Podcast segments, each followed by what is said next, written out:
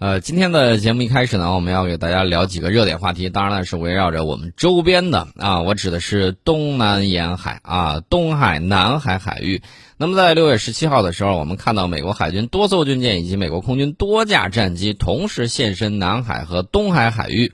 那么根据美国太平洋舰队六月十八号官方发布的消息，美国海军的吉福兹号。滨海战斗舰啊，在六月十七号的时候，在南海进行航行训练期间呢，还出动了舰载直升机进行起降演练。同一天，美国海军的拉斐尔·佩拉尔塔号这个驱逐舰呢，现身东海啊，出动舰载直升机执行飞行任务。那么，美国太平洋舰队声称呢，拉斐尔。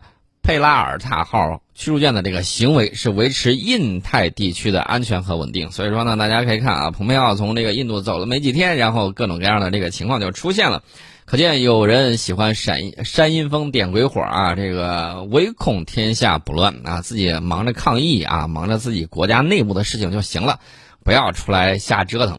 那么他派的这两艘船呢，咱看一看啊，一个是这个吉夫兹号。滨海战斗舰这个东西大家都听我说过很多次了啊，过时产品啊，没有随着时代的发展而发展，结果造了一大堆破烂儿啊，只能这么讲。为什么呢？说它是破烂儿呢？它想要成为这个多任务舰只，结果呢多模块设计导致什么都行，什么都不强啊，这是它的这个设计失误。所以说呢，这个不是我在这儿说它，而是美国国会把这个东西砍了啊，这个项目就就不要再往下继续进行下去了。该造的这么几艘造了也就差不多了，后续就不要再玩了。那么至于它的这个驱逐舰嘛，也算是常规配置啊，没有什么特别明显的。呃，比如说你把朱姆沃尔特派过来啊，或者什么之类的，这个我们还是很愿意练练手的。像这种这个拉斐尔佩拉尔塔号驱逐舰，又不是阿里伯克三啊，弄过来之后也就是意思意思。那么美军舰机在这个同一天之内现身南海、东海的情况并不是很多见。那么最近一段时间呢，我们看这个美军呢频繁的这个派出舰机，挑衅行为比较密集啊。这个美方的这种挑衅行径呢，是严重违反有关国际法准则的，而且呢，严重的侵犯了中国的主权和安全利益，人为的增加了地区的安全风险啊，极易引发不测事件，与国际社会合力抗议的氛围呢是格格不入的。与南海地区国家保持南海和平稳定的共同意愿格格不入啊！今天早上的时候啊，看了一个消息，什么消息呢？就是大家现在可以猜一下，我们今年的这个最大的这个呃贸易伙伴是谁啊？我给大家几个选项：欧盟、东盟、这个美国、澳大利亚啊，大家可以选一下。我直接公布答案啊，是东盟啊！现在它已经升到第一位，去年的时候，二零一九年欧盟还是第一位。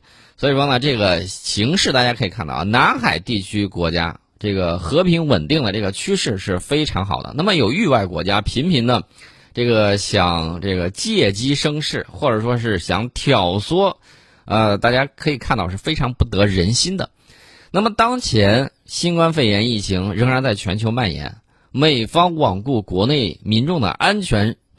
不把精力放在本国疫情防控上面啊，也不为国际抗疫做有益的事，却万里迢迢过来给我们当陪练，这是什么精神啊？我觉得这是一种国际主义精神啊，愿意把他的这个，呃，怎么说呢？把他的这个耗资巨大的这种军舰派过来让我们练手啊，这个很难很难得呀，而且呢。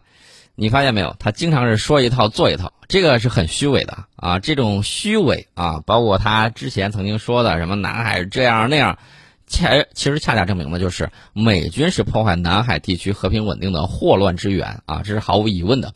那么既然他这么着的话，我只能说人见自有天收。为什么这么讲呢？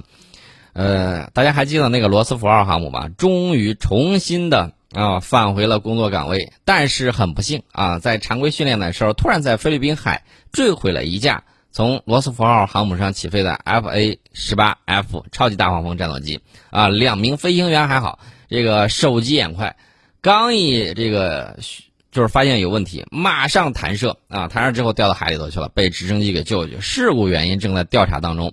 这个美国航母罗斯福号呢，是六月五号重新返回部署任务之中。这个开门红啊，这个才过了两周的时间，结果就出了这么大一档子事儿。美国太平洋舰队当时是在官网上正式发布消息，说罗斯福号将继续在印度太平洋地区部署。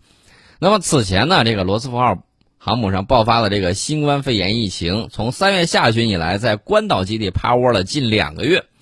我之前我一直跟大家说，我说这个罗斯福号不要那么急急忙忙的就这个返回他想要待的地方啊？为什么呢？因为我担心你可能会爆发疫情啊，或者是有一些这个歇了时间长了，然后操作不熟练呢，可能会出问题。结果很不幸又被我言中了啊，又被言中了。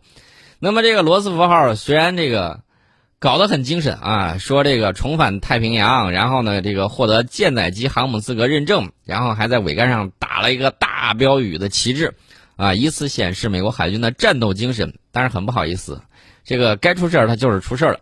罗斯福号航母刚走关岛又出疫情啊，这个美国空军基地被爆出来有七人感染新冠肺炎，这是。美国关岛基地出现的问题，这是部署在美国关岛安德森空军基地的有一支部队，七名士兵的新冠病毒检测是阳性。这支部队抵达之后呢，他的成员被安置在了位于关岛主要商业区啊，就是这个杜梦区的珊瑚礁酒店。这个酒店呢，位于安德森基地西南方向，大概是十三英里的地方。那么当时呢，这些军人都接受了医疗检查。六月十一号晚上的时候。有一名美国军人就出现了新冠肺炎的感染症状，随后关岛海军医疗的这个医院的这个医疗人员呢，对他进行了新冠病毒的这种检测，结果呢，阳性。还有六名跟他密切接触的军人，随后也被确诊。那么美国空军呢，没有透露他们确诊的日期，也没有透露他所在的部队。那么美军在声明里面说呢，该部队所有人员都被转移到了安德森空军基地，并且已经被隔离。你看这事儿给闹腾的，我当时怎么说来着？我说你先别急啊，先不要着急，抗疫第一。人家不听啊，人家非要说这个，你看我多牛啊！我显示一下我战斗精神，我又打打旗呢，我又挂标语的。不好意思，啊，这个时候你还是回去老老实实待着吧。啊，那么四月、五月份。关岛当地的疫情一直引人关注，为什么呢？就是因为这个爆发疫情的美国海军罗斯福号航母再次停靠。那么舰上按照他的说法，有超过一千一百名舰员感染，并且有一人死亡。目前罗斯福号航母已经驶离关岛，重回部署。我还是要问那一句话：克罗泽尔舰长病好了没有？能否让他重返这个岗位呢？呃，能不能回答一下这个问题啊？舰长都保不住，你还指望他他能够保普通这个士兵？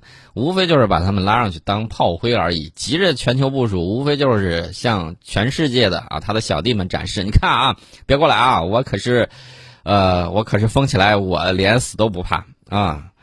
表现的就是我这个霸权，我是要接力维护的。不要以为我生病了，然后我霸权我就维护不了了，不是这个样子情况。你要震慑一下小弟，震慑一下蠢蠢欲动的这些。这个说出来的时候啊，维护霸权，我们也就能够理解他为什么罔顾士兵的性命，搭上一个舰长啊，就是搭上一个舰长的这个职业生涯，也要把这个事儿给瞒下去的原因。最后瞒不住了，没办法了，才曝光。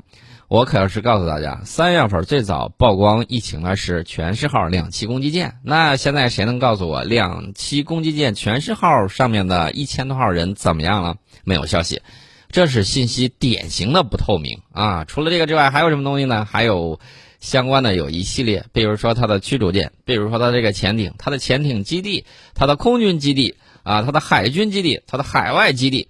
我想问一下，这些东西现在到底都怎么样了？您能不能给一个这个医学报告，告诉大家，您病了就是病了，没人主动去打你。那么多核弹呢？呃，我们也不会去说这个哪个人不开眼，然后主动去进攻。那么既然如此，没有什么战略风险，你为啥就是不公布呢？我这个就很纳闷儿。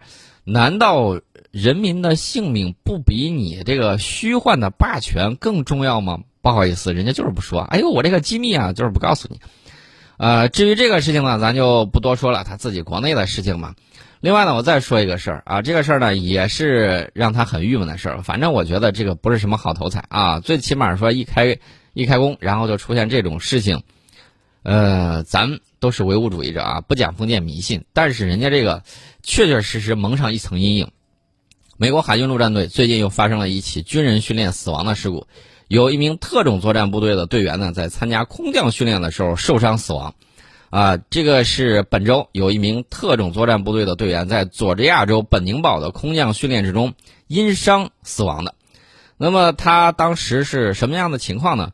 这个人呢，他是被分配到了海军陆战队奇袭者训练中心关键技能操作员啊，当时正在参加陆军的基本空降课程这个训练。美国海军陆战队特种作战司令部表示，这个名海军陆战队的队员呢，在六月十六号去世，身份呢还没有公布，目前事故原因正在调查之中。那么这个事情，我告诉大家，不是说这个近期只有这么一个。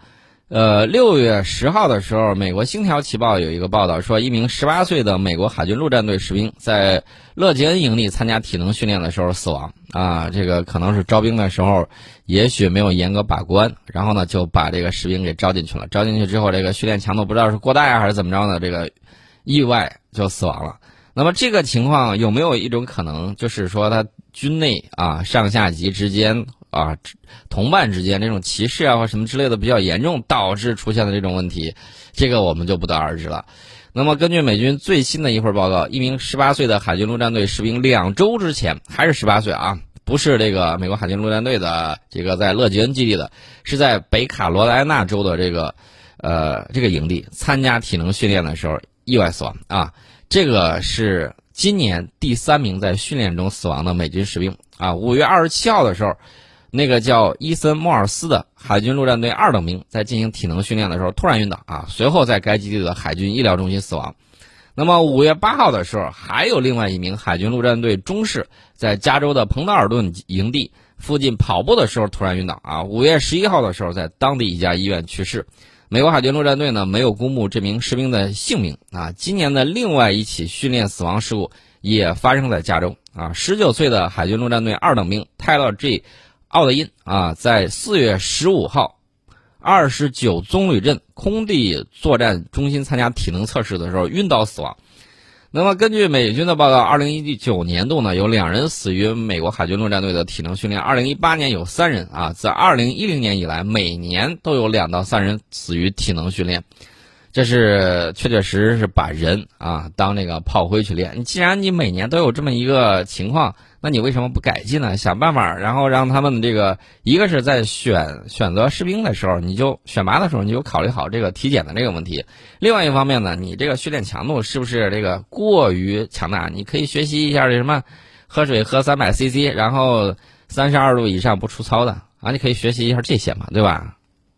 这是我们谈到了这个美国海军陆战队的情况。即便如此，我告诉大家，人家的这个战略呢，还是要聊一聊的。美国国防部发布了新版的太空防御战略啊，这次目标很明确，然后呢就直接就说了啊，我就是要确保我的制天权。美国国防部在周三的时候发布新版的太空防御战略概述，这个里头就讲呢，就是美国致力于保持制天权，为美军和他的盟军提供空间能力，并且确保空间稳定。那么这个战略说呢，美国国防部不得不面对。敌方拥有更先进的武器来瞄准美国军事卫星，并剥夺美国关键军事优势的这个新现实，啊，这块儿说明了几个问题呢？第一个问题要钱啊，这个美国天军嘛，肯定是新成立的军种啊，这个空天军你是不是得要点钱呢？这是一方面。另外一方面呢，就是对方真的有这么先进的武器，可以这个干掉美国卫星啊，所以说呢，这是美国。几方面的这种考虑吧，啊，这个综合来讲呢，其实像这样的对手，基本上一个手就能数得过来，啊，那么这个战略还说了，为了确保制天权，美国国防部将与盟国和司令部门呢展开合作，这是美国的这个一系列的新的这个情况。当然了，他在我们这儿瞎闹腾啊，不顾疫情瞎闹腾的这个同时，他还在忙什么呢？他还在忙另外一件事情，就是围堵俄罗斯啊，美军的死神。无人机就是那个 MQ 九，已经部署到了这个爱沙尼亚，啊，大家看那个地图啊，爱沙尼亚、波罗的海三国等等，他们的这个部署，包括这个重装营的这个部署、重装旅的这个部署，还有一些这个物物资补给的这个基地啊，在这块儿全都是啊密密麻麻。那么，美国欧洲空军呢，在声明之中说，MQ 九死神无人机啊，是从波兰西北部的这个。米罗斯拉维耶茨空军基地转移出来的啊，将暂时驻扎在爱沙尼亚。呃，大家可能会问，为啥这个好好的你来回折腾什么呢？啊，这个从波兰那儿调到这个爱沙尼亚，为啥要进行这一番调整？那么是暂时性活动吗？还是打算那个？哎，我是不是先驻扎一下？然后呢，时间长了之后，我就说，你看。波兰这边也空虚了啊，那我再补充一批到波兰。那么爱沙尼亚这儿，既然我待的时间长了，那干脆就在这儿长待着吧。啊，属于这个一石二鸟之计。当然了，还有一石三鸟。第三鸟呢，就肯定是想打俄罗斯。你看，我把这个死神无人机都部署过来了，是不是对你很有威胁啊？俄罗斯呢，肯定是针尖对麦芒啊。这个我们待会儿再讲。但是这个情况呢，我们可是要给大家好好说道说道。这个 MQ 九无人机啊，它可以对波罗的海上空的相关目标进行侦察。但是如果驻扎在爱沙尼亚，它大家看地图啊，会离目标更近一点啊。转移只是个象征性的动作，大家都知道这个无人机飞来飞去，啊，很快的，你过去了就行了，这个无所谓。倒是有一点啊，他在向那个欧洲的这个盟友啊，一方面向欧洲盟友展示，你看看，我还是要把这个东西往前提的，因为前一段时间他和德国闹得很不愉快，啊，说是要撤驻军呐，要这个往前往波兰这儿部署啊。德国的这个就是一脸嫌弃，你赶紧走啊！没有人愿意留你。然后呢，人家又拖着啊，就怎么着啊？来来回回的口水战还是比较多的。大家要注意啊，美军现在在波兰基本上属于常驻了。那么在波罗的海三国呢是轮驻。那么驻扎在这个波兰的无人机中队呢，并不是从这个美国派出去的，而是从这个驻德美军部署到这个波兰的啊。所以说呢，这个美军把无人机部署在波兰也是一个姿态。这个姿态呢，就是表示。啊，我又向俄罗斯进了一步。当然了，他的这个想法也很也很有意思。他的想法呢，这个咱从大里头说啊，他要阻止这个欧洲和这个俄罗斯的接近啊，你俩关系不能缓和啊，你没有矛盾，我要给你激起一些矛盾。你们俩要这个合作的话，我怎么办呢？对吧？我还要领导北约呢，我还要想这个掐两把欧盟呢。你欧元对我美元可是相当的垫砖呢，我是不愿意这个样子的。所以说呢，这个保持欧洲的分裂啊，这是美国的既定的这种战略，就是要激起欧洲和俄罗斯之间的这种矛盾。所以说呢，他怎么办？他就把这个前沿往前部署。那俄罗斯觉得这个东西简直是步步逼人呐，太这个。太有点不爽了啊！大家可以看，从俄罗斯的这个国境线的西边，然后一直绕到这个南部，啊，绕到乌克兰那些地方，一直都对他很不利啊。这个北约东扩，大家要注意啊！当时苏联解体的时候，呃，他们签协议的时候就保证我绝对不东扩，然后后来的时候呢，容忍一下东扩，然后后来呢就大举东扩啊，然后把当年那个苏联呢，就是。俄罗斯的小弟们纷纷都拉到自己的这个羽翼之下啊，然后予以保护。所以说呢，大家可以看啊，这个美国当然打的这个算盘比较多。那么我们昨天呢专门给大家讨论过，就是说美国在执行它的这个战略的时候，怎么样是步步为营，综合去考虑，从战略到这个战术层面，啊，这个从这个科技到。基础设施建设，再到它其他方面的军事、外交、政治等综合手段的这个运用，确确实实可以说是炉火纯青啊！这一点我们还是要向别人学习的。呃，他在这方面呢做的还是不错的。